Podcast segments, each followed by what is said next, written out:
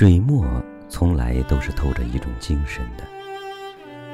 读杨凝式的《酒花帖》，感觉他却是一位懂礼重情之人。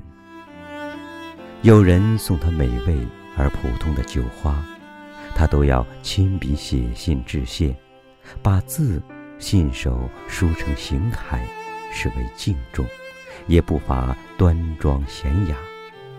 笔墨的游走，成为落在纸上的愉悦、散淡、闲适之欢。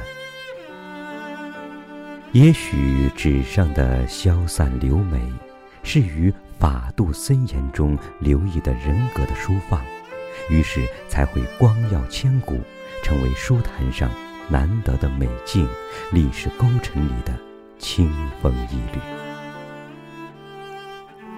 我现在读《九花帖》，早已经走出了他令人称绝的一笔一画，而是徘徊在他欣然回书的。那一刻心情里，当一夜报秋之初，乃酒花成味之时。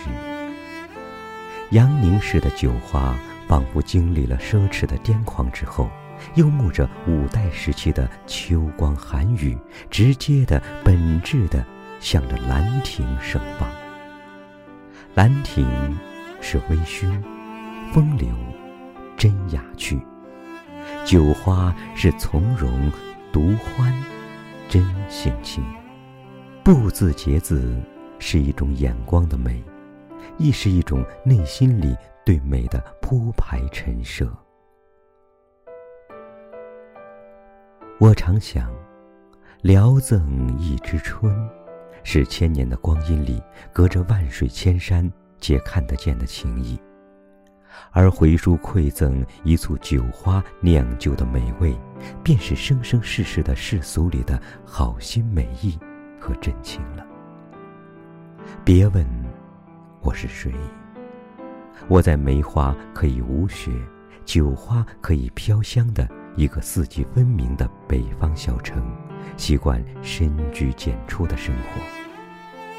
我早就不再写信了。这并非冷漠薄凉和疏离，因为在这个世界上，自会有一些共同的、不为人知的默契，存在于岁月里。姑且心照不宣吧。忽又忆起安写他去年春节的一段文字，是知性女子与岁月迷深中的淡定心性。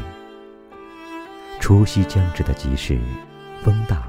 寒冷，在小摊上拿起一个黄铜的旧墨盒，盒面上的腊梅花枝绘得很是清朗，旁边刻写书里有致的字体，写道：“年来尘世都忘却，只有梅花万首诗。”因为那两句诗，买下了那只墨盒。世间熙攘着，时间穿梭，一束花朵，团圆和悦。梅花开了，一直在那首诗里；酒花开了，仍旧在那幅字里。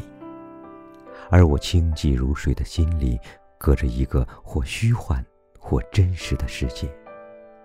倘若与谁有赠，就是。遥寄一枝雪了。